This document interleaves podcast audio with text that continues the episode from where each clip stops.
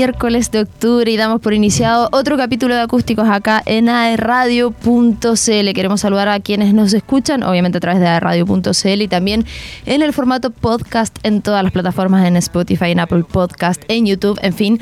Así que muy contenta de poder conversar nuevamente sobre música. Siento que octubre ha sido un mes muy cargado en ese sentido. Eh, se anunció la semana pasada el retorno de los tres, estábamos full en camino al rec, de hecho en, en el otro programa con el José en Discoterno estamos en todo en este especial del REC con distintos invitados, entrevistas y todo, así que si por ahí se lo perdieron, lo pueden volver a revisar como siempre en YouTube y en todas las plataformas de AE Radio. Eh, nos gusta hablar de música, nos gusta conversar, así que esa es la idea de acústicos para quienes nos escuchan por primera vez. Y por supuesto, eh, escuchar música en vivo. No estoy sola, estoy muy bien acompañada. ¿Cómo estáis, Gode? Bienvenido. Hola. Estamos aquí en reemplazo de la Cami, que está enfermita. Andan todas las mismas medio resfriado, este cambio de estación, cosa extraña, y Rapetti en producción que anda por ahí. Eh, quiero invitarlos a que se sumen a través de las redes sociales, Instagram, Twitter, en TikTok también, en Spotify, en fin, todas las plataformas como AE Radio, y si se perdieron los capítulos anteriores, obviamente los van a encontrar ahí. Hoy día vamos a cambiar de estilo de lo que veníamos eh, de los capítulos anteriores, nos vamos a ir al grunge. Estamos hablando de Seal of Misery. Está acá conmigo en el estudio Claudio, Ignacio y Cristian, parte de la banda. ¿Cómo están, chiquillos? Bienvenidos. Muy bien. Gracias. Hola, hola, buenas tardes. Excelente. Muy bien. Como siempre. Así me gusta. Esa es la actitud. Partimos con todo entonces. Eh, bueno, vamos a estar conversando lo que les decía un poco antes de partir el programa, de todo un poco, de la historia de la banda, en fin. Eh, pero el programa se llama Acústicos. Le vamos a hacer honor al nombre. Vamos a escuchar música en vivo aquí mismo en los estudios de la radio. Así que vamos inmediatamente con la primera canción, cuando quieran. Esto se llama Blind Belief.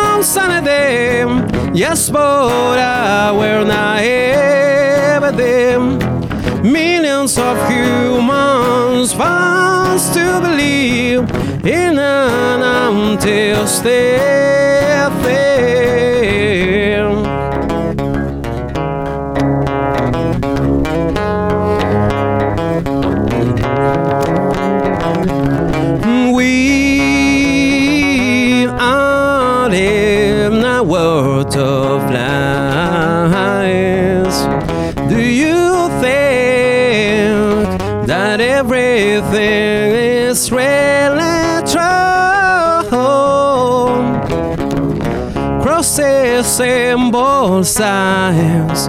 Can you realize? Can you realize? Mask of deception of make puppets. Pain and distress, mess and loneliness. We are just a huge box of shit. Few having chosen under a fucking mother in the name of a crucified man. Do you believe in a lot of pages? Or sit to believe?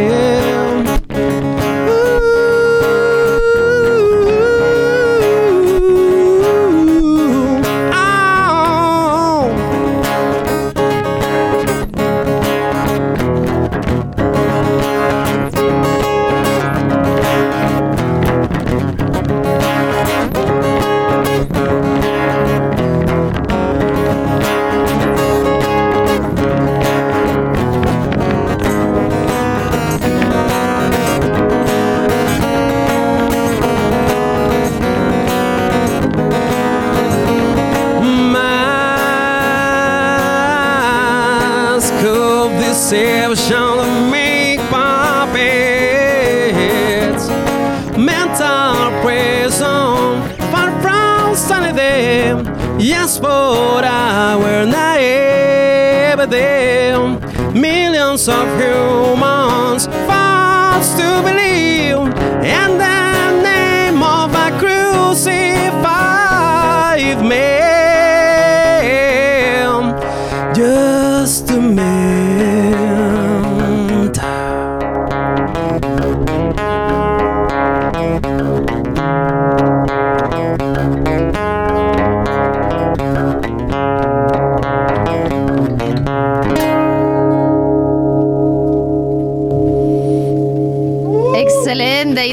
primera canción de Seal of Misery, la banda invitada del día de hoy, Blind Belief, que eh, según escuché fue el último single que lanzaron, ¿no? Así es. ¿Cuándo fue eso? Hace como un mes y medio o dos meses. Ah, hace poquito. Sí. Estar en el formato como de lanzar singles. Claro.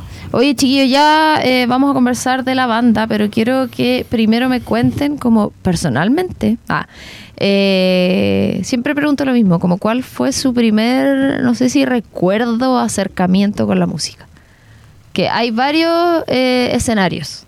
Yo creo que las personas que escuchan todos los programas han sido la Romina no está diciendo lo mismo, pero siento que es un patrón que se repite, que es como uno, una, un escenario es el coro de la iglesia, que es como que siempre alguien estuvo en el coro de la iglesia. Dos, eh, festivales de la voz en el colegio. O tres, te regalaron una guitarra a los cinco años.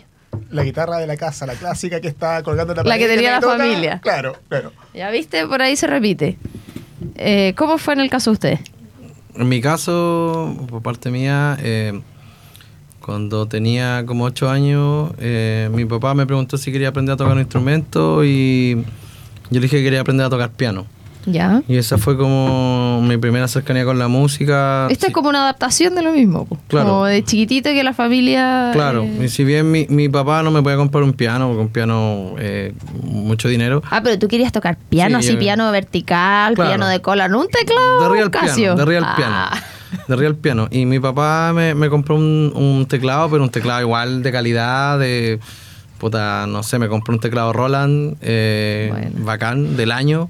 Y ahí como que partí estudiando música, música clásica, de forma igual bien seria. ¿A esa Pero- edad? Sí, a los ocho años. Y esa fue mi primera cercanía con la música.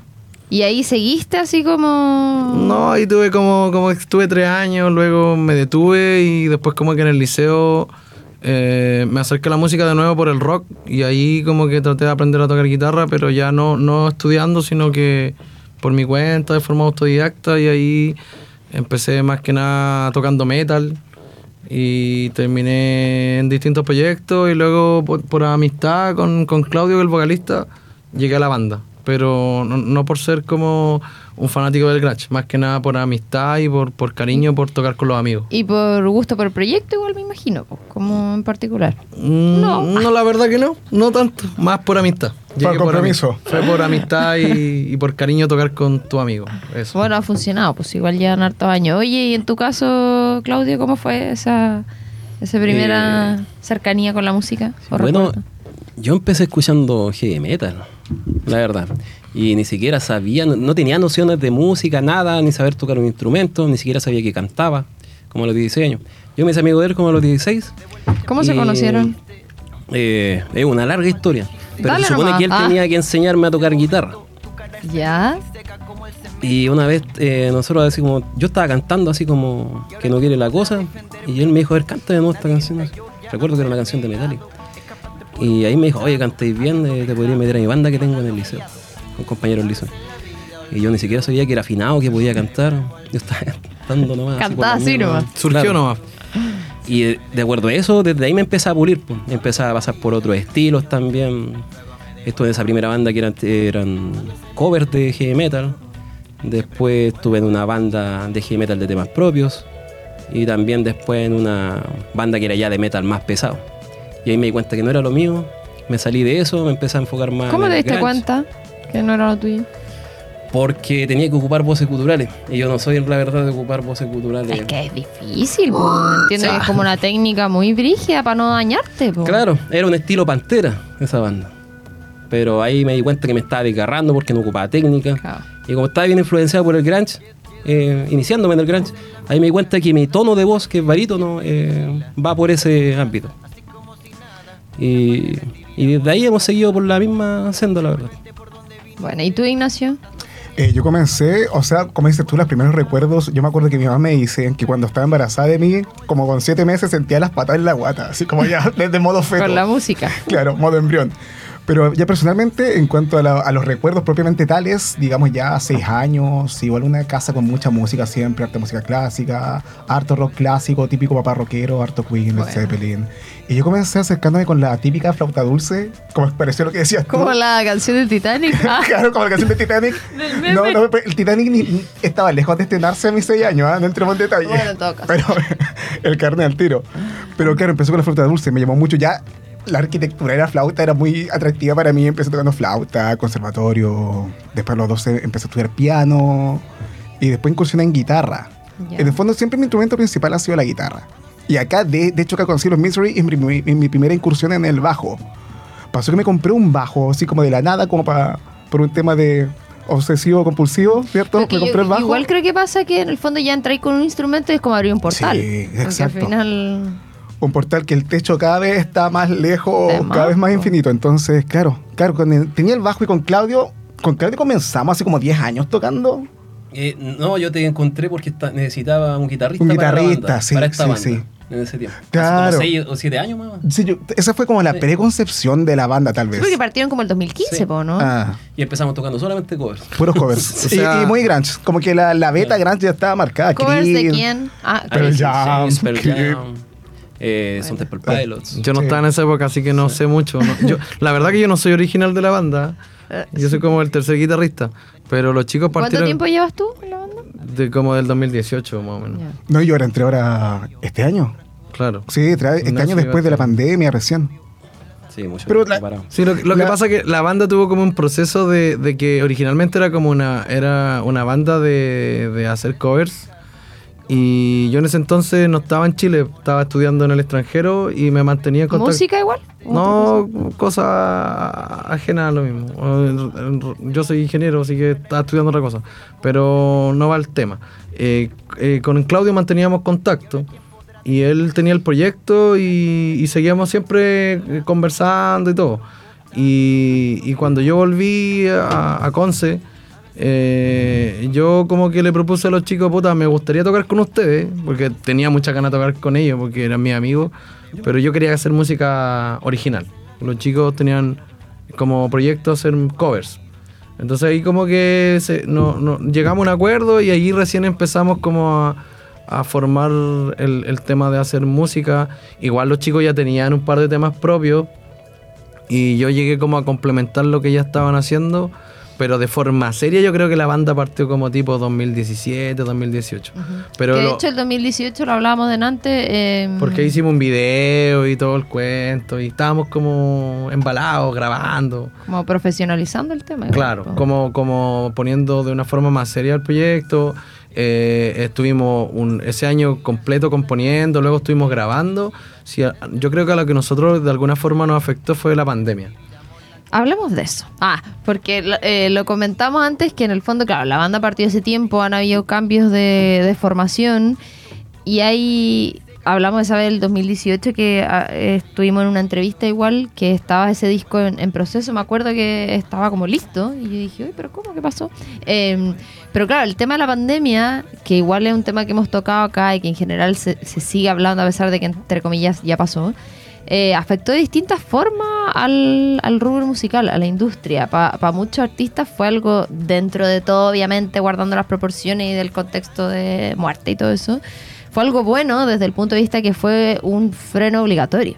O sea, generalmente en el día a día el proceso de, de composición, no sé, pues tenés que estar inspirado, muchas veces tenés que encerrarte. Esta cuestión fue obligatoria, así como loco, enciérrate, eh, como no te quedaba otra. Y para muchos fue como introspección, pasar por un montón de cosas, eh, inspiración también. No tenéis nada más que hacer, es como ningún distractor, ¿cachai? Pa- obviamente desde el punto de vista laboral eh, fue muy difícil. Para la industria en general, no poder tocar, tener que adaptarse a los formatos de, no sé, vimos muchos shows que se lanzaron a través de YouTube, en plataformas, tocando lives en, a través de Instagram, Claro.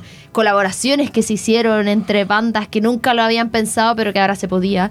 Eh, en ese sentido está como este dulce agras de la pandemia en la música. Com- ¿Cómo lo- Comparto totalmente lo que tú comentas. Sí, a todo. Pero a, a diferencia de, de lo que nos sucedió a nosotros como banda, es que nosotros veníamos en 2018 eh, terminando de, de un proceso de grabación de disco bien agotador, porque eh, nosotros si bien grabamos la música, de repente estábamos tres semanas grabando las voces, porque igual Claudio era muy exigente, aparte que como hacemos música en inglés queríamos que sonara lo más eh, profesional posible, que la pronunciación fuera buena, entonces a veces la interpretación era buena, pero cometíamos errores de fonética y como que volvíamos a hacerlo hasta que tuviéramos como un equilibrio entre buena fonética, eh, buena interpretación y que además tuvo una buena captura. Las voces las grabamos entre yo y Claudio, entre los dos, pero igual trabajamos con un productor que él nos grababa los instrumentos. Yo creo que lo único que hicimos como de forma individual como banda fue grabar las voces. ¿Por qué? Porque nos salía muy caro estar en el estudio eh, grabando las voces porque nos demoraba mucho en, en quedar contentos nosotros mismos con el resultado. Y, ¿Y qué pasó? Que ese año, 2018, estábamos terminando eso. 2019 teníamos ya prácticamente el, el álbum cocinado y, armamos una gira. Eh, generamos, gestionamos cosas, teníamos listo como más o menos armado un- un- un trabajo de lo que íbamos a hacer en vivo lanzando el álbum. Y llegó la pandemia y como que dejamos, nos afectó de una forma que eh, sin querer nos alejamos todos como banda. Cada uno se preocupó de sus temas personales, el bajista que teníamos se fue, tuvo una hija y como que sus prioridades cambiaron. Entonces como que quedamos un poco botados. Además tuvimos discusiones también personales, como que fue como un, un periodo un poco oscuro, pero eh, la música estaba ahí. pues. O sea, las canciones estaban, Estaba todo hecho. estaba todo hecho, pero no se concretó, no, no. Entonces, como que ya, pasó un tiempo, cada uno terminó la pandemia, cada uno siguió en lo suyo. eh, Claudio se enfocó en, en su trabajo, el otro guitarrista igual en su trabajo y en sus proyectos musicales, porque igual nosotros igual participamos de otros proyectos. Y, y se dio que como que un día conversamos y dijimos, chuta, ¿sabes que el proyecto era bueno? Eh, retomémoslo.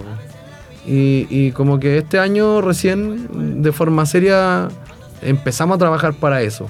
Entonces, eh, en nosotros la decisión que tomamos, en vez de lanzar el disco, eh, preferimos ir soltando temas cada dos, tres meses. Claro, que al final esa es como la estrategia que se está usando hoy en términos de lanzamientos musicales. Y de- Viernes musicales de lanzamiento. Y de ese álbum todavía quedan canciones que están guardadas. po.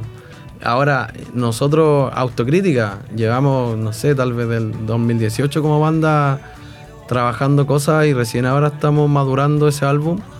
Pero también tenemos otras cosas que estamos haciendo en proceso. Oye, pero igual han pasado cinco años. Es pasa eh, en general en el mundo como de, no sé si de, de las artes, eh, que en, en esa cantidad de años tú miras para atrás, no sé, pues a mí, me- yo soy diseñadora, nada que ver con la música. Y de repente veo cosas que diseñaba y digo, ¿cómo me gustaba eso? Qué terrible. Eh, y también lo he conversado con otros chicos acá que miran canciones y que dicen, ya no las quiero tocar, porque ¿cómo hice eso? ¿En qué estaba pensando? Eh, no digo que sea el caso, obviamente, de ustedes, pero en el fondo son cinco años y Sí, miráis para atrás y decís, oye, eso lo hubiese hecho de otra forma, ¿por qué cantamos eso? ¿Qué hicimos? No sé qué. Como, y, y además, considerando eh, lo que tú comentas de que hubo, no sé, discusiones, no tengo idea de qué, pero desencuentros, eh, se preocuparon de otras cosas, decir, como chuta, quizás eso cambió también de los integrantes. A lo mejor lo que grabamos el 2018 no es lo que queremos mostrar hoy día. ¿O no les pasó eso? Igual, igual hay un tema interesante. Yo por lo menos que vengo entrando hace poco, ¿cierto? Yo venía... Uno, yo, todos hemos estado metidos en diferentes proyectos, harto siempre el tema del tributo que pega mucho, que es un tema totalmente aparte, un enfoque muy diferente a la música, pero por lo menos yo me acuerdo que entré y lo conversamos con Chino, con Claudio, eh, que estaban las grabaciones del disco y me dijeron, haz y deshace el bajo, así como haz lo que quieras. Entonces, de cierta manera, era un lienzo Y en tú blanco. voy a hacer todo de nuevo. Ah, claro, como reestructuremos todo el disco desde cero prácticamente. Y claro, y por ese sentido encuentro que nos hemos ido afiatando súper bien. O sea, tocamos en vivo, en los ensayos nos miramos, gesticulamos, tenemos hasta tallas internas. Y claro, y en el fondo las canciones están hechas de tal manera que también le dan harta, harta eh, facilidad para lo que es la improvisación. Siempre se pueden hacer arreglos diferentes, ninguna versión en vivo suena diferente. O sea, todas las versiones en vivo suenan diferentes unas de otras. Por lo Oye, pero mismo- eso igual es difícil. y por lo mismo es interesante ver a la banda en vivo, porque en vivo yo creo que ninguna canción suena igual cada vez. ¿Y cómo tienen ahí una, una guía de así como, no sé, como, oye, Fluye. esta salió bien? Sí. No, es que la, la estructura es la misma, pero lo que pasa es que, eh, sin meterme mucho en un tema técnico porque se pone latero, pero si tenía una canción que está en sol mayor, Mm. eh, nosotros mantenemos la estructura, la batería es la misma, pero en cuanto al bajo, como que le damos la libertad de que no haga solamente la nota base, sino que pueda agregar ciertos arreglos y, y- y Ignacio eh, tiene la, la habilidad de, de- de conectar con eso y siempre hacer algún arreglo que no necesariamente es el mismo, pero suena bien porque igual él tiene base sólida en cuanto a, a la teoría musical. Entonces si él está tocando un sol, sabe que puede hacer cierto, sabe dónde jugar. Claro.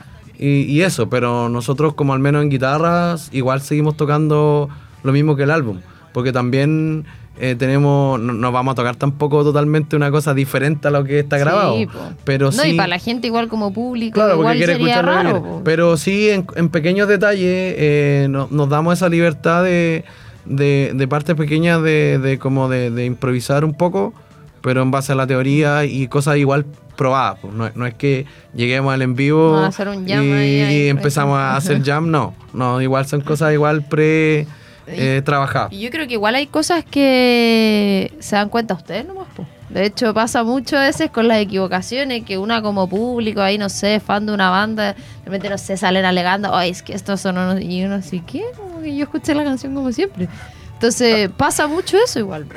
Sí, sí, para, para el oyente pasivo la experiencia musical es súper diferente. De, de todas maneras, nosotros en ese sentido somos mucho más autocríticos también, pero el, el oyente común, por así decirlo, claro, generalmente pasan desapercibidas las pifias, etcétera. Sí. Y de todas maneras también percibe cosas que nosotros como estamos tan enfrascados en la parte musical o teórica, como dice Chino, eh, son partes que a nosotros de repente se nos pasan.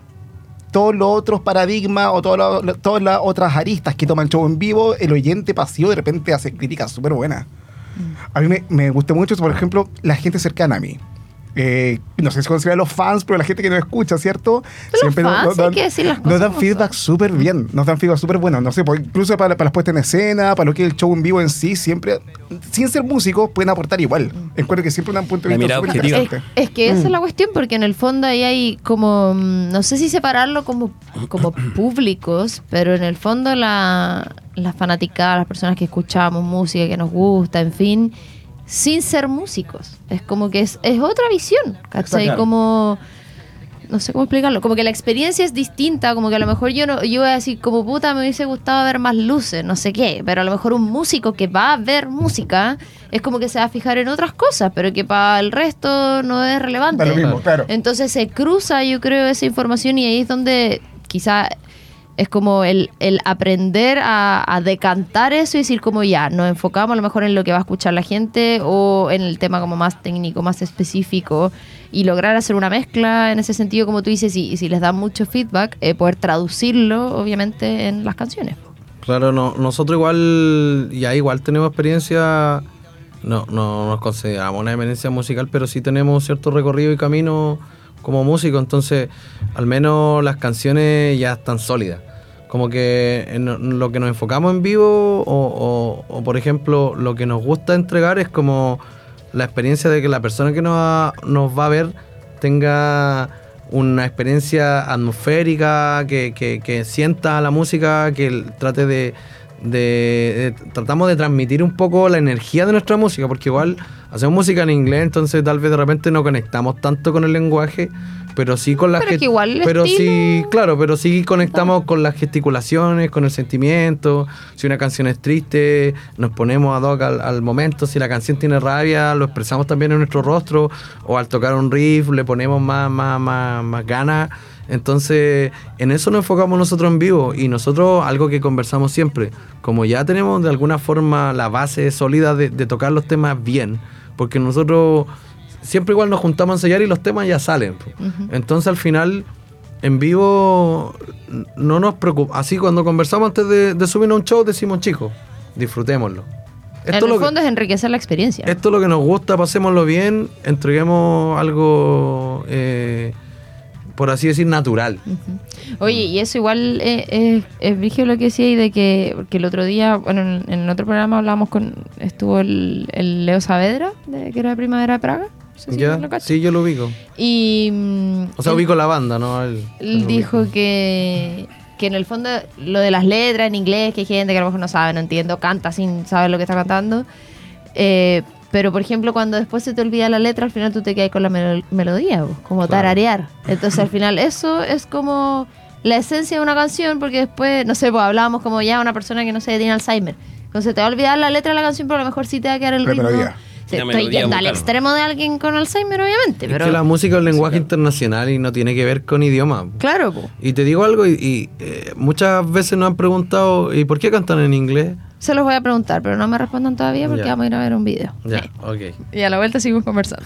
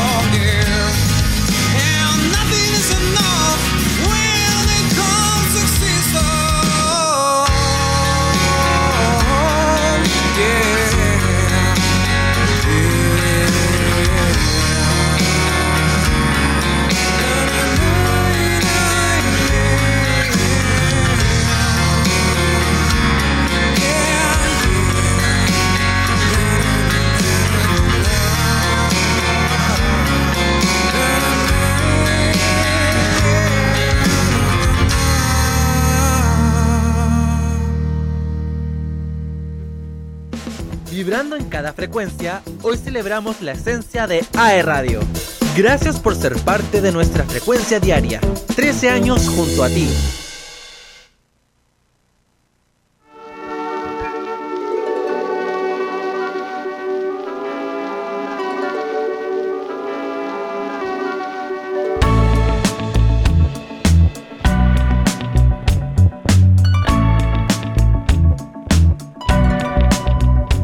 Ya estamos de regreso en este nuevo capítulo de Acústicos con los chiquillos de Seal of Misery. Estábamos escuchando ahí Looking for an Illusion. Eh, comentando un poco el video, está muy bueno. Eh, lo grabaron en Coliumo, me decían. Yo muy fan de Coliumo, así que me encanta que se pueda mostrar. De hecho, creo que es la segunda banda que viene que tiene un video en Coliumo. Así que uh, me, me gusta eso. Bueno, bacán. Oye, habíamos eh, conversado, quedó ahí como en suspenso, de por qué cantaban en inglés, que me imagino que es la típica pregunta, pero responde también a, a que genera curiosidad. Como por algo la gente se lo pregunta. Tenemos dos motivos. A ver, Una es porque podemos. muy bien. Esa es una. Y no nos importa si nos critican o no, es porque nos gusta. Y la otra es porque eh, con Claudio crecimos escuchando música en inglés. Y si bien respetamos nuestra cultura, eh, valoramos el español y, y- y todo el tema, de, de- no es que nos enajenemos de nuestra cultura, pero por ejemplo el grunge original de- del sonido de Seattle, ¿cachai? Ese sonido que, de- de- que nosotros... Se concibió en inglés. Sí, es, se creó en inglés. Y como que hay un tema fonético también, pues, o sea, por ejemplo, eh, la sílaba eh, de una frase pues, en español es mucho más larga que hacerla en inglés. Entonces, a nivel de composición, eh, se nos, para nosotros se nos hace más simple porque logramos más rápido lo que queremos hacer haciéndolo en inglés. Ahora, la dificultad es esta. Obviamente nosotros no somos bilingües ni, ni, ni unos conocedores eh, como Nativo. del, del idioma, pero sí nos esforzamos en, en sonar lo más, lo más eh, bien dentro de lo que es pronunciación. Ahora, obviamente, si tenemos algunos errores o algo, tampoco no, nos vamos a morir por eso, porque en el fondo entendemos que somos chilenos y nuestra lengua materna es el español. O sea, Oye, pero yo creo que igual eso es como un tema, más allá de que sea la típica pregunta. Que yo dejaría de lado eh, lo de que, ay, que son chilenos, ¿por qué cantar en inglés? No sé qué, de la cultura, y lo encuentro. A opinión personal es como algo que tiene. Si quieren cantar en inglés, cantar en inglés, ¿qué tiene? Como que no por hablar nativo español, tienes que cantar en español. Eh, pero eh, siento que es un arma de doble filo, por lo que tú dices, de Por que en el fondo si hay que cantar en inglés, tienes que cantar bien y tiene que sonar como que estuvieras cantando en inglés. Eh, es como un poco lo que pasó con. Bueno, no es como algo que haya pasado, pero que me llamaba la atención con. No sé si conocen a los chiquillos de We Are the Grand. ¿La Sí, sí, We Are the Grand son que ellos de, de la zona. igual. partieron, claro, algunos, po. Eh, partieron cantando en inglés a propósito que el vocalista Elsa Gallardo él estudió en Inglaterra, no sé qué, y partieron como el, el proyecto allá en inglés y después pasaron al español. Y de ahí me generaba así como, uy, si los locos son chilenos, como, "Uy, qué cuático, pero suena bien, como que me pasaba que no me daba cuenta de que no hablaban inglés. No sé si me explico. Sí. ¿Cachai? Entonces siento que eso requiere más pega, po, porque tú dices, ya a lo mejor es más fácil, porque en teoría el inglés es más fácil de aprender que el español, la conjugación en español es una locura, eh, versus en inglés que prácticamente todas las palabras se dicen igual, cambian un par de cosas, es más fácil, entre comillas. Pero en el fondo también, ¿cómo han hecho ese trabajo de como componer en inglés, logrando comunicar como, no sé si de la forma correcta, pero Claro. en el fondo Mira. logrando lo que quieren decir en inglés, por lo Yo- que al yo- final es pensar en inglés. Yo full, cien- full, full crítico, full cien- siendo autocrítico, como que analizo las canciones y todavía veo ciertas cositas que podríamos mejorar. Pero ya las hicimos, ya las grabamos y Pero como en términos gramaticales te refieres? eh, de repente leves pronunciaciones, ponte tú, en inglés hay 12 vocales fonéticas, eh, se- las diferencias entre ch y sh son muy concretas en inglés que en español da lo mismo, eh, cosas muy como que son muy técnicas, pero también sabes que no, me, no, no me molesta tanto el que tengamos ciertos errores, ¿sabes por qué? Porque yo sé que igual eh, nuestro trabajo, si se la paso a alguien nativo y analiza la canción, te va a decir, mira, sabes que tal vez del 100% el 90% está bien pronunciado y tal vez ciertas formas en que estás expresando algo no son tan comunes que nos digamos así en inglés, porque nosotros tampoco manejamos el idioma full. Eh, hay ciertas frases que son armadas en inglés y que nosotros eh, no las manejamos y, las expresamos de la forma en que podemos. Pero mira, yo analizo de repente canciones de Sting, por ejemplo, que el loco es full nativo del idioma y hay canciones muy famosas, por ejemplo, como Shape of My Heart, donde el loco se pega con la mansa falla a nivel gramático y dice eh, He don't play for respect, donde debería ser He doesn't play for respect. Y si él, que es nativo y que tiene todo para hacerlo bien, no le importa haber grabado una wea mal gramaticalmente, disculpándome la palabra, ¿por qué no vamos a sobreexigir tanto? Que yo también? creo que también tiene que ver Al final con- tiene que ver con lo artístico y con lo que estamos expresando, ¿cachai? Pero sí nos esforzamos totalmente en, en sonar Mm. fonéticamente bien y también nos asesoramos con personas que también saben. Ahora, yo igual estudié inglés y yo estudié en el extranjero, o sea, también tengo cierto conocimiento, pero no soy nativo, no Mm. soy nativo del idioma y por ende también puedo tener errores. Ahora, eh, Ignacio igual él trabaja como traductor, también sabe inglés.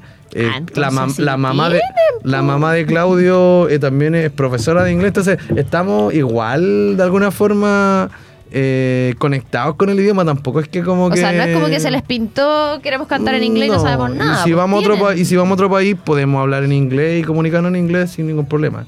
Entonces ¿cachai? sí tienen un respaldo. Claro. Pero claro. eh, lo que tú decías, por ejemplo, lo que pasa con Sting, eh, que pensaba como en otras canciones, que pasa en español también, yo de repente digo, no sé, po, eh, vas igual a escuchar una canción en inglés, como, ¿por qué lo está diciendo así? Qué raro, si es- no sé, esto no se dice así en teoría. Claro.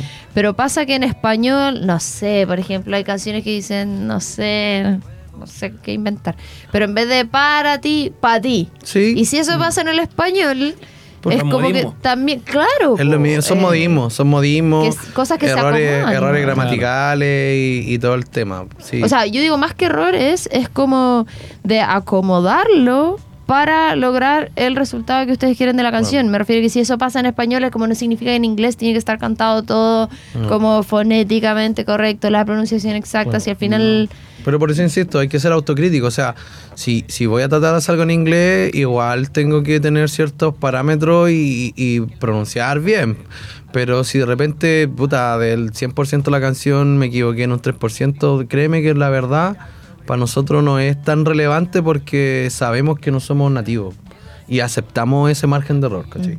Sí, Y- porque en el fondo también desde otra perspectiva alguien podría pensar como ya, pero en ese caso sí, eh, a lo mejor, no, no sé si la seguridad, pero es como, ¿para qué como arriesgarte a cantar en inglés? Pero no creo que sea el caso de usted, porque en el fondo uno, el estilo responde mucho a eso. El grunge, la base eh, nace así, es como, quizás hasta cantarlo en español sería raro, como una Sí, mezcla extraña. Porque no calzaría de. Claro. Pero igual no nos cerramos a hacer música en español. No, No nos cerramos. Y probablemente dentro de lo que hagamos depende de la en el futuro, mira, nuestra música se destaca por ser más acústica, ¿cachai? Harta, harta guitarra acústica, poca guitarra eléctrica. Y como que la nueva música que estamos eh, trabajando eh, se viene con, con guitarra eléctrica y probablemente salga algún temita en español. Ya, eso quiero saber. ¿Qué se viene? ¿Se vienen cositas? ¿En qué están? ¿Qué tienen proyectado? De momento eh, eh, solamente no- nos organizamos de aquí a diciembre con eventos en vivo, seguir con los lanzamientos de los singles del, del- del álbum que estaba grabado Eh, lanzamos, hicimos como una campaña ahora de, de mercancía, hemos, estamos vendiendo CD, polera. Buena. Estamos. El merch. Y sí, y estamos como también eh, haciendo como un, un, un análisis y estamos tratando de hacer una campaña más como de marketing digital. Nos hemos estado puliendo un poco en eso, que sentimos que igual nosotros somos como de una generación más boomer, por así decir, más, más viejo y, y no estamos tan conectados con las redes, entonces como que estamos hemos estudiado un poco, algu- algunos hemos hecho algunos cursos de industria musical, como conectar un poco más con la gente, más que nada para... Nosotros podemos grabar el, mejor o el peor disco, pero si nadie lo escucha o no tenemos cómo el medio para hacerlo llegar, eh, nos sirve. O sea, nosotros si bien vendemos CD, re, re poca gente en realidad tiene en su casa un reproductor, pues en el fondo lo que la Es de lleva... colección. Lo que le lleva es como el Spotify o, o estar en, en ciertas plataformas como TikTok y estar ahí siempre como eh, activo. Entonces como que recién ahora, a- a- a- hace un- uno o dos meses, estamos reformulándonos eso que para nosotros es un cambio extremo. Estamos viendo igual la música de otra forma y estamos tratando de, evolucionar en ese aspecto. Pero es un proceso que igual nos cuesta y asumimos que nos cuesta, pero lo estamos trabajando. Es que yo creo que eso igual es parte de este como reencuentro de la banda en el fondo, de, de partir de nuevo y con este enfoque que yo creo que, bueno, el tema del da para largo de internet, redes sociales, plataformas, lo difícil que, no sé si difícil, pero lo diferente más bien que era antes cuando no existía nada de esto, que todo dependía de la venta del disco, del vinilo y sería. Ahora se puede literalmente llegar a todo el mundo. Antes era como si no fuera por, no sé, Billboard, era como si no estaba ahí, no existía ahí. Eh, o cómo funcionaban, no sé, los rankings, qué sé yo. Pero ahora hay muchísimas más herramientas, pero también hay que, como la famosa frase, innovar o morir. En el fondo lo que tú dices de, de aprender, de ceder en ese sentido, porque alguien podría decir, no, es que yo no sé, entonces yo no me meto en Instagram, en las redes sociales, no tengo idea. No, nosotros estamos Eh, tratando de evolucionar y lo otro que ahora ya, tal vez antes era súper difícil grabar un disco porque no había herramientas, ahora tú puedes tener un home studio y tratar de, de Se hacer apreciaba música. más sí, antes. sí. Eh, lo difícil ahora es que la gente se dé el tiempo de escucharte porque tiene una eh, como una invasión de información.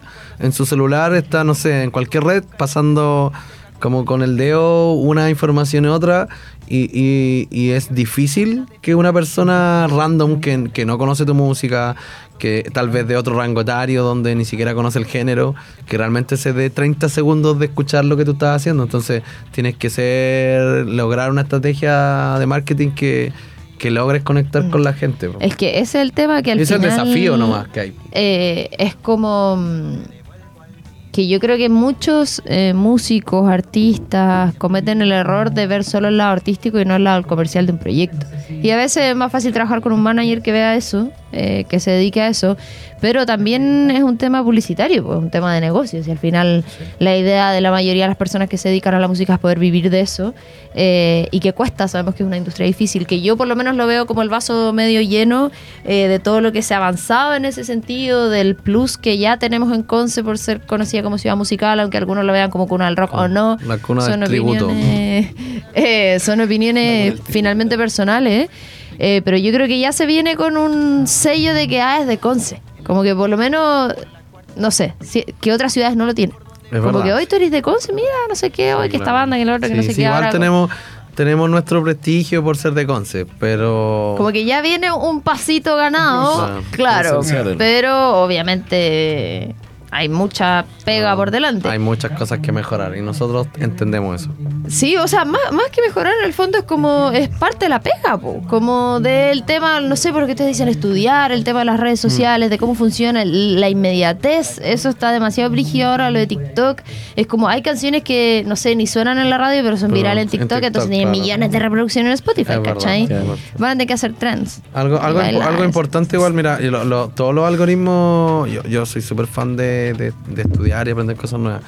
Eh, los algoritmos ya de Facebook e Instagram ya, por ejemplo, si tú tienes, tú publicas hoy cualquier cosa en tu cuenta personal, llegas como máximo al 7% de, de la gente que te sigue porque el algoritmo solamente llega a más gente cuando tú pagas. Entonces ya está un poco limitado. Pero en cambio creo que la única plataforma que queda realmente donde tú puedes ser viral real es TikTok. Ahora, Es que TikTok todavía no lo transforma tanto en un negocio. pues. Claro, no, Todavía. todavía, Aprovechen, pero hay que aprovecharlo. Yo creo que hay que aprovecharlo. Y si no lo aprovechamos, bueno, fuimos buenos. ¿no? Fuiste. Chiquillos, vamos a pasar a una sección del programa, que una sección de preguntas, que voy a ir de a uno a que cada uno responda la misma pregunta. Lo primero que se les venga a la mente. Banda o artista nacional favorito. Vamos de allá para acá. Creo que no tengo ninguna banda. Como el primero que se te Eh, o que te guste alguno. Nada, Nacional. ¿Ninguna? nacional, chileno. Ni los prisioneros, no sé. ¿Qué banda podría ser? No sé. No, de- es que de verdad que, es que escucho tan re poco de acá. Pero de los clásicos, la antigüedad.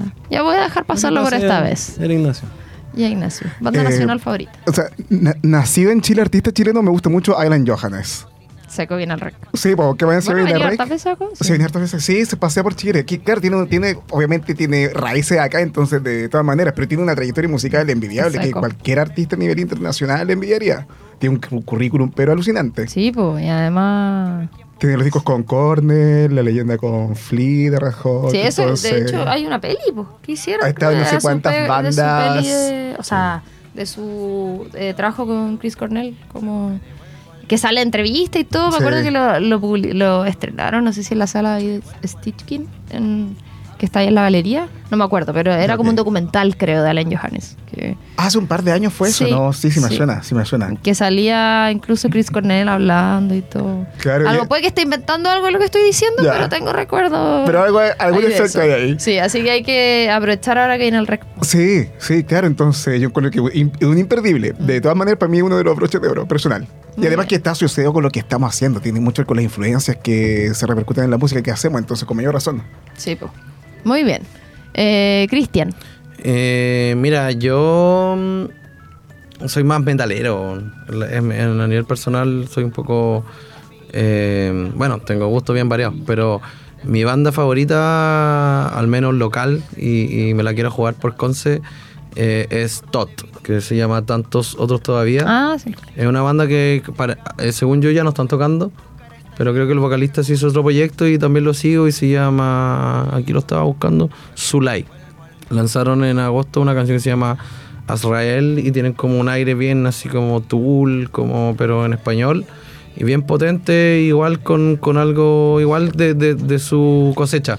Como que, eh, no sé, siento que Tot me gusta mucho porque era una banda que se salía de como de ese sonido de concept de rock de rock conce medio como copiando un poco al rock inglés, era más, más agresivo, un poco contestatario, con un toquecito de punk, pero tampoco tan, tan como tan simple a nivel musical, sino que igual tenía ciertas métricas a nivel de, de, de que la batería era bien elaborada, la voz era agresiva, pero también se entendía, no, no, no caía en el gutural.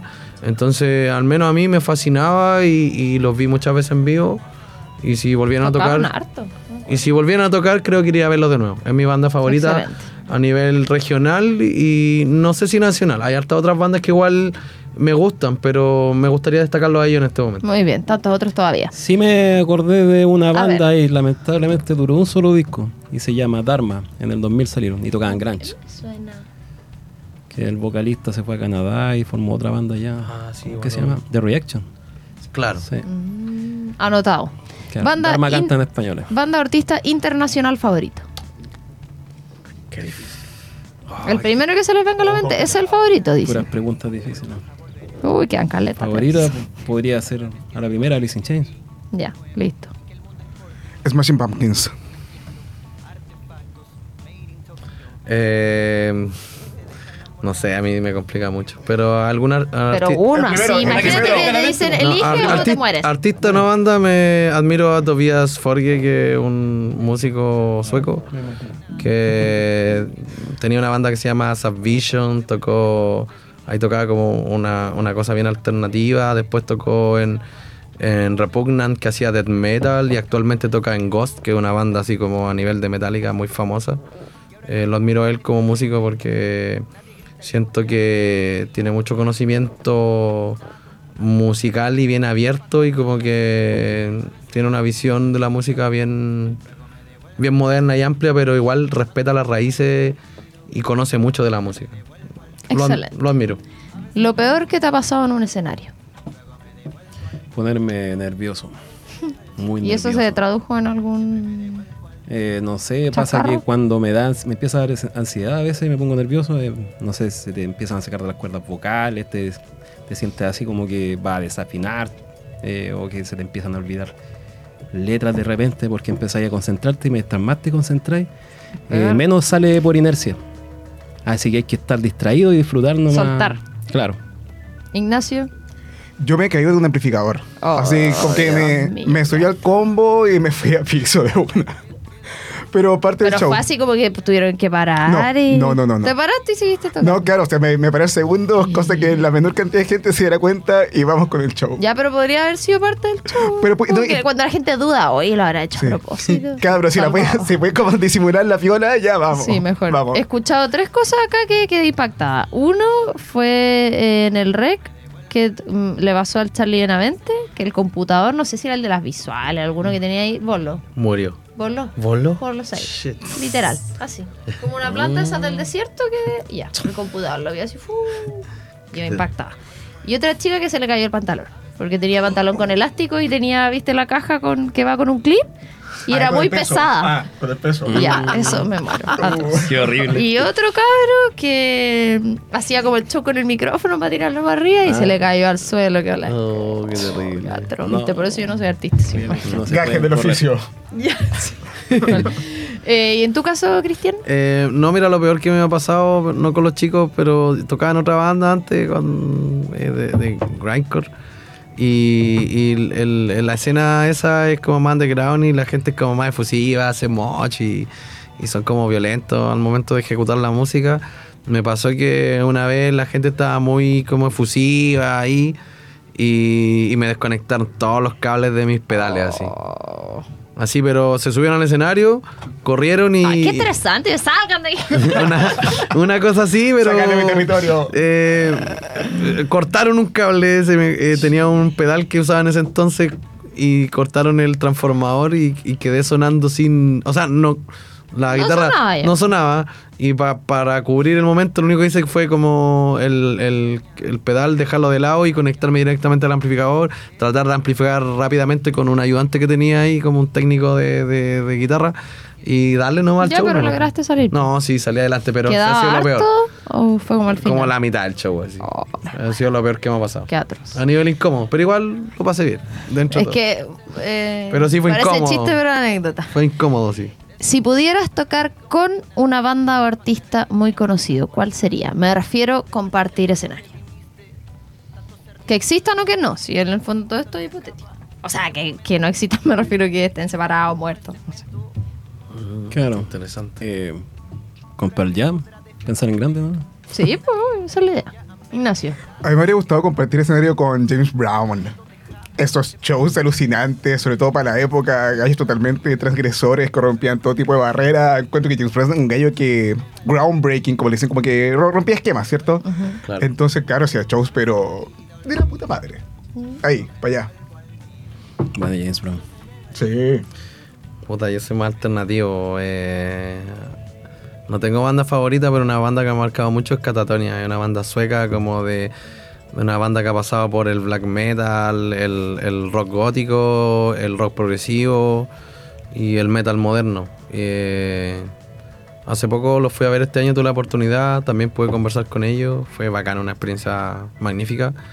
Pero siendo sincero, no creo que esté a la altura para tocar con ellos. Pero Pero, ah, sí, de forma hipotética. hipotético de forma soñando. hipotética, por eso, sí, de forma hipotética, puta, sería increíble poder pisar un escenario con ellos. Yo, yo, si yo fuera a me dedicar a la música, no, ella hablaba de música aquí, no, no tocaba ni guitarra.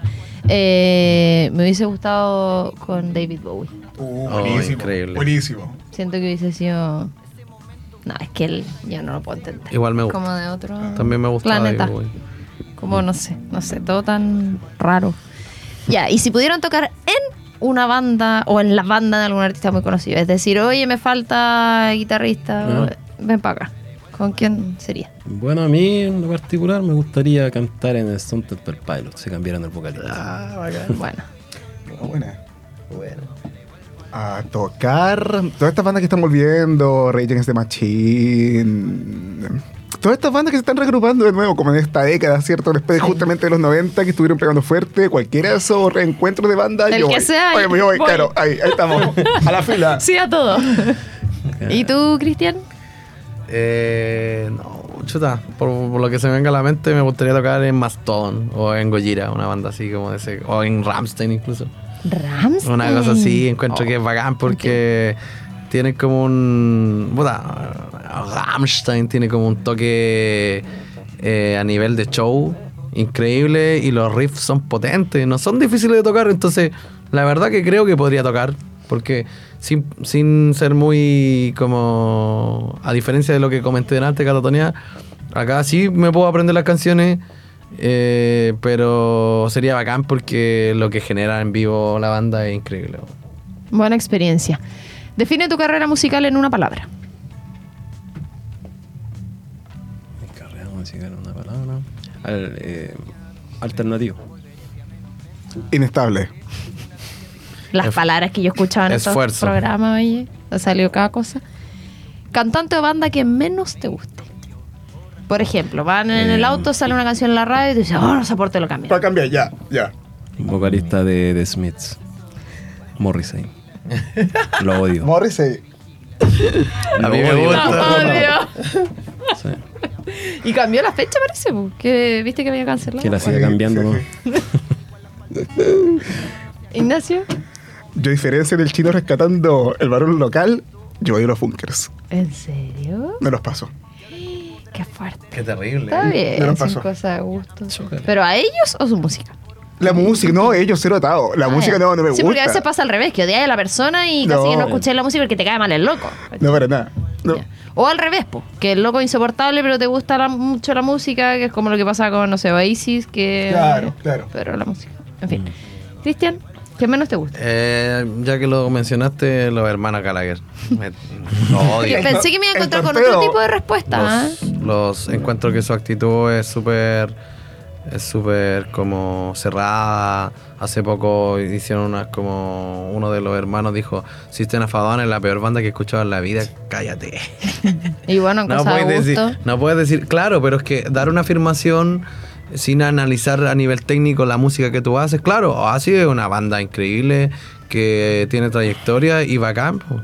pero System of a Down también tiene lo suyo, es de otro género y no puedes llegar y decir y tomarte la atribución de decir que es la peor banda del mundo cuando... Me atrevo a decir que yo creo que ellos al final pueden decir lo que quieran porque francamente son los hermanos Gallagher. Claro, Como- Es que ¿Qué vamos a ellos- hacer, A esta altura, claro, hacen y deshacen. Es que ellos dicen eso porque piensan que las otras bandas que han ido apareciendo le han quitado cancha, por eso son picados con las otras bandas. Bueno, Son Y especiales. que han tenido éxito con las bandas. Solo digo que los lo respeto, pero no me caen Pero no bien lo por, su, por sus... Por su, Son tipo egoístas, envidiosos. No sé, por las cosas, sus statements, por las cosas que hacen siempre. Pero la música sí me gusta de ellos, pero no me agradan ellos como. Qué difícil eso, escuchar música de alguien. En fin, vamos a salir de la música. Comida favorita. Oh, las papas fritas. Bueno, qué- la clásica. Pero las trato de evitar. Las trato de evitar. Pero de vez en cuando. Yo me voy por el pastel de choclo, nacional. Oh, qué rico. Me dio hambre ya que estaba. A mí me encanta la, la, digo, la comida asiática. Me encanta. Muy bien. ¿Perros o gatos? Eh, gatos. Gatos. Gatos. Tengo, Perros. tengo dos. Aguante Team Perros. Ay, se me Tengo- que me pego la. ¿Películas o series? Eh, ambas. No puedo decir No, que una tiene que sola. elegir, lo siento, así se trata. Eh, película. Sí, yo, yo elijo películas solamente porque las series quitan demasiado tiempo. No me puedo hacer el hábito Mira, de maratonear voy o a ver decir- dos días enteros una temporada. No. No veía series porque según yo no tenía tiempo. Hasta que vi la primera serie y te das cuenta que tienes mucho tiempo para quedar hasta tarde viendo un capítulo más, un capítulo más. o sea que es una excusa el tema del tiempo. Sí, de todas Lo que maneras. consideras. Sí, para todo, pues si uno dice, ah, es que no tengo tiempo para, no tengo idea, hacer deporte. Y después cuando empecé a hacer deporte te das cuenta que sí tenía Sí. tiempo. Yo soy de series. Ya, pero entonces, Amante del cine. película favorita. Terminator 2. Película favorita.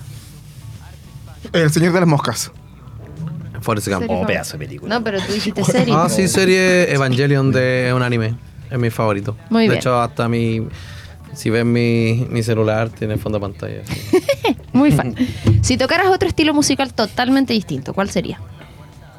Eh, um, Totalmente distinto, ¿ah? quiero Eh. quedar sorprendida.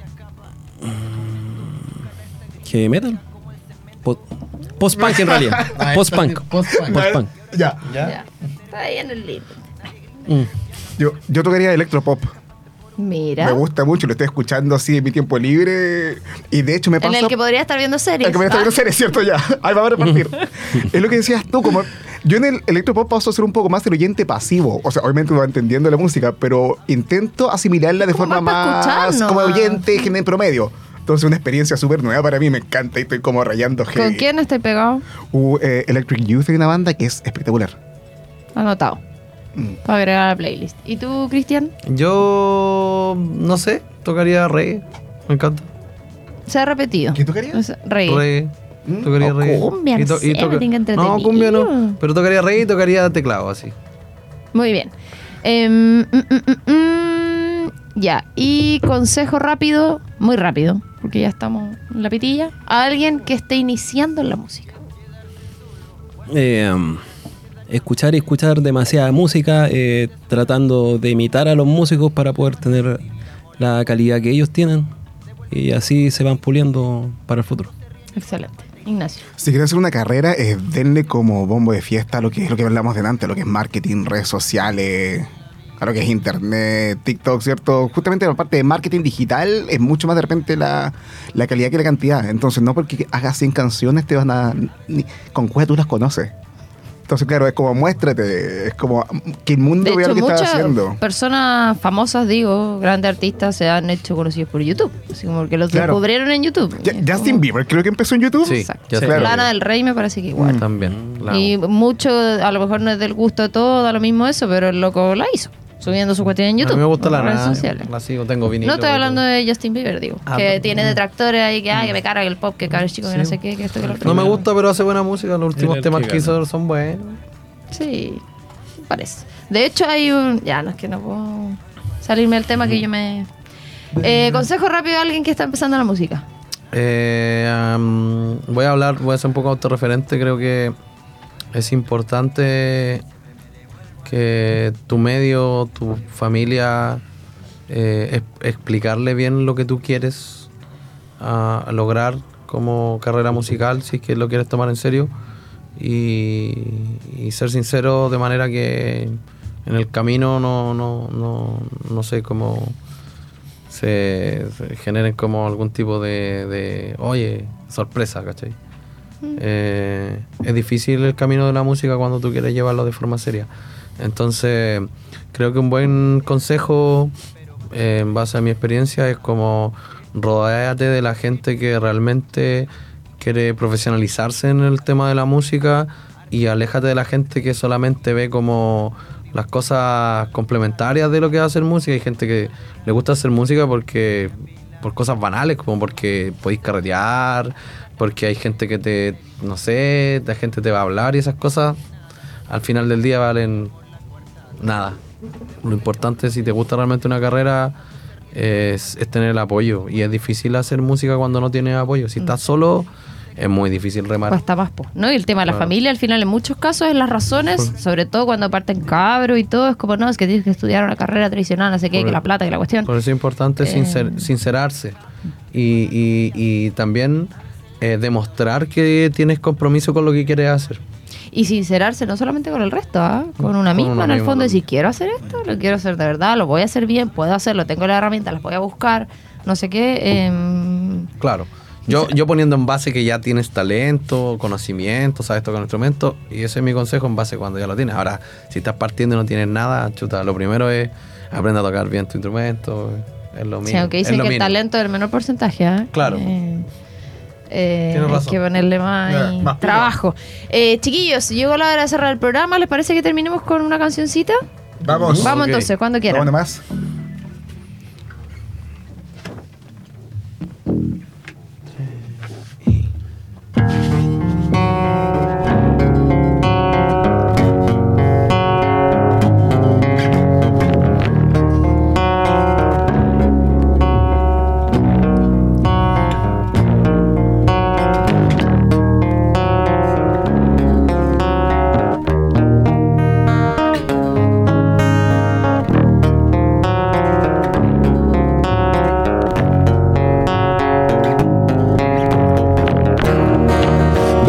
tight, I drag my chains. The road gets louder. I take that photograph in my pocket with the end of hope. Between so much darkness and dust, I wonder who's waiting for me. Hey, come, desperate man, desperate man. Carefree sleep under the roofs. The heat of comfort that was makes you forget.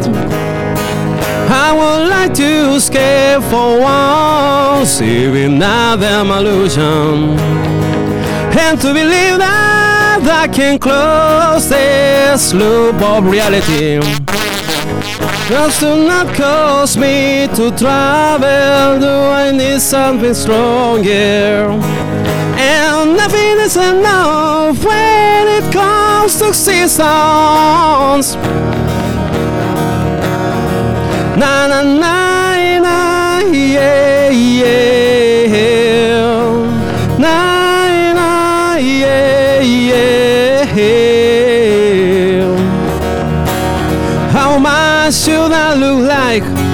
in this program society?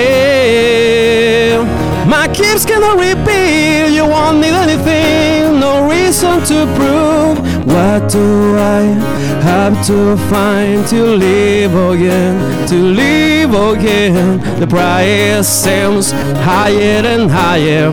Being myself is not an option.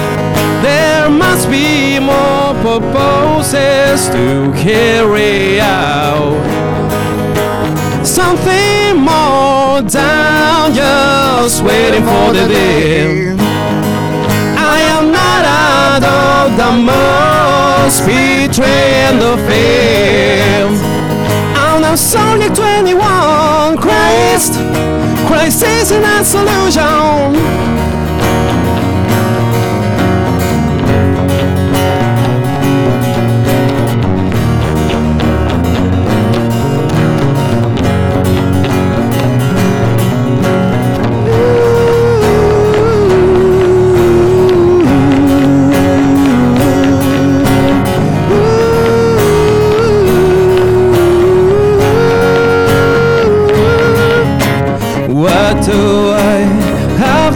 Find to live again? To live again, the price seems higher and higher. Being myself is not an option. I would like to escape for once, living another illusion, and to believe that I can cross this of reality. Won't last to not cause me to travel Do I need something stronger? And nothing is enough when the context is on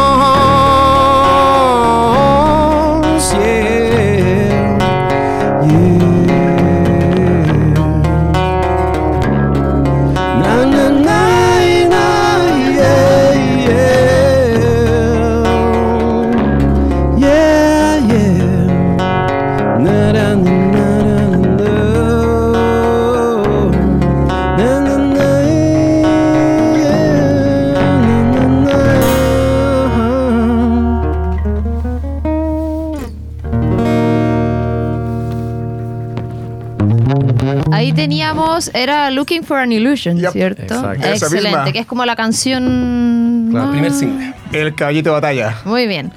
Eh, chiquillos, muchísimas gracias por haber venido a Acústicos hoy día. Eh, quiero que pasen el dato de justamente todo lo que hablamos, redes sociales, dónde escuchar las canciones, qué se viene, fecha en vivo, todas, todas. El micrófono es suyo. Ya, la, en, en redes sociales, eh, bueno, en, en Instagram estamos como Seal of Misery, S-I-L-L. Ahí, tal cual como está apareciendo en pantalla. Ya, tal cual, claro. Seal of Misery, el- tal cual salimos en, en Facebook, en Instagram, en Twitter y también en Spotify. Eh, fechas eh, estamos armando. Probablemente el 9 de noviembre estemos tocando en refugio, pero no está confirmado. Y tuvimos varias fechas, así que en realidad como que est- estamos Están como- descansando. Estamos descansando, pero probablemente el 9 de noviembre salga algo. Eh, lo vamos a publicar. Lo que sí nos interesa informar es que tenemos, tenemos estamos vendiendo discos eh, y también tenemos material, polera y, y también la gente que se interese como generar algún evento o algo con nosotros, estamos abiertos, así que nos puedes contactar y estamos abiertos a, a generar o a agendar cualquier tipo de Buenísimo. evento. Ahí entonces a través de Instagram, arroba Seal of Misery, para que vayan a escuchar si de repente es primera vez que lo escuchan, por ahí les quedó gustando. Eh, nosotros muy fan de apoyar la música local.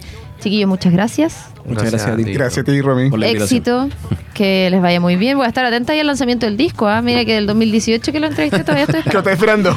No, si ahora ya estamos de vuelta. en cinco años más, ¿qué pasó con el disco? En camino, en camino. Cocinado. Excelente, entonces ahí yo empiezo a despedirme, soy Romina Marchetti, un gusto haberlos acompañado en un nuevo capítulo de Acústicos, a quienes nos escuchan obviamente a través de radio.cl, a través del formato podcast en Spotify, en Apple Podcast también. Gode, muchísimas gracias por acompañarme, le mando un saludo a la Cami ahí que se mejore, a Rapetti que anda por ahí siempre de allá para acá en producción y nos reencontramos en un próximo capítulo para seguir escuchando y conversando sobre música. Que estén bien. Chau, chau.